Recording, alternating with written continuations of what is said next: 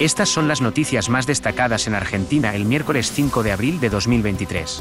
Es probable que la inflación mensual de Argentina haya alcanzado su ritmo más rápido en al menos siete meses, con un pronóstico de aumento del 7% en los precios al consumidor desde el mes anterior, lo que representa un desafío para el ministro de Economía Sergio Massa antes de las elecciones de octubre.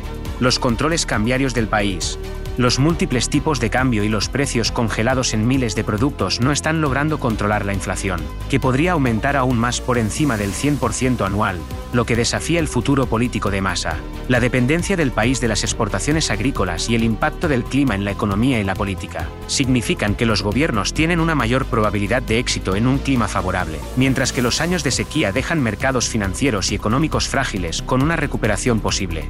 Solo después de dos cosechas, la salida de la crisis actual es probable que sea lenta, tomando al menos dos años, y los gobiernos deberían considerar asegurar a los agricultores contra el clima impredecible para protegerla, producción agrícola y la economía en general. La economía de Argentina enfrenta un importante revés debido a que las sequías continúan afectando la industria agrícola del país. Se predicen pérdidas de entre 12.000 y 15.000 millones de dólares para las ganancias por exportaciones del país debido a la sequía, y la historia muestra que fenómenos climáticos como la niña pueden tener un efecto considerable en la economía y los gobiernos en ejercicio.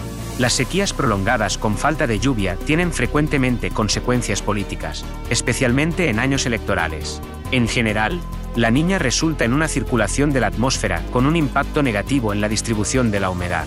Sobre Argentina combinado con sequía, las olas de calor en verano y las heladas tanto al comienzo como al final del invierno se convierten en armas letales contra la producción agrícola. Las lluvias de enero y febrero han traído cierto alivio en algunas zonas, pero no han llegado a todo el país ni a todos los cultivos.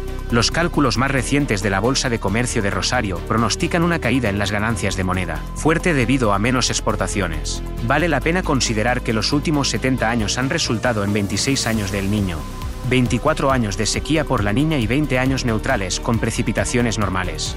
La dependencia del país de la agricultura sigue teniendo implicaciones políticas y económicas significativas, especialmente durante los años de sequía. Binance, el intercambio de criptomonedas que actualmente enfrenta escrutinio regulatorio en los Estados Unidos, está expandiendo sus servicios en Argentina, afectada por la inflación. Los argentinos ahora pueden comprar y vender monedas digitales directamente con pesos locales, lo que les permite transferir pesos a una cuenta de Binance a través de un socio local. Este movimiento se produce a medida que las criptomonedas se vuelven más atractivas en Argentina debido a las tasas de inflación anual por encima del 100%. Si bien Argentina no regula los intercambios de criptomonedas, el Banco Central ha advertido repetidamente sobre los riesgos de las criptomonedas y el regulador de mercados. CNV respalda un proyecto de ley para crear un registro de proveedores que ofrecen activos virtuales. A pesar de las preocupaciones regulatorias, Argentina fue uno de los 15 principales países del mundo en adopción de criptomonedas el año pasado, según el índice de Chainalysis. Para obtener más titulares de noticias de tendencias en Argentina, simplemente busque Auscast Argentina News Headlines en su aplicación de podcast favorita.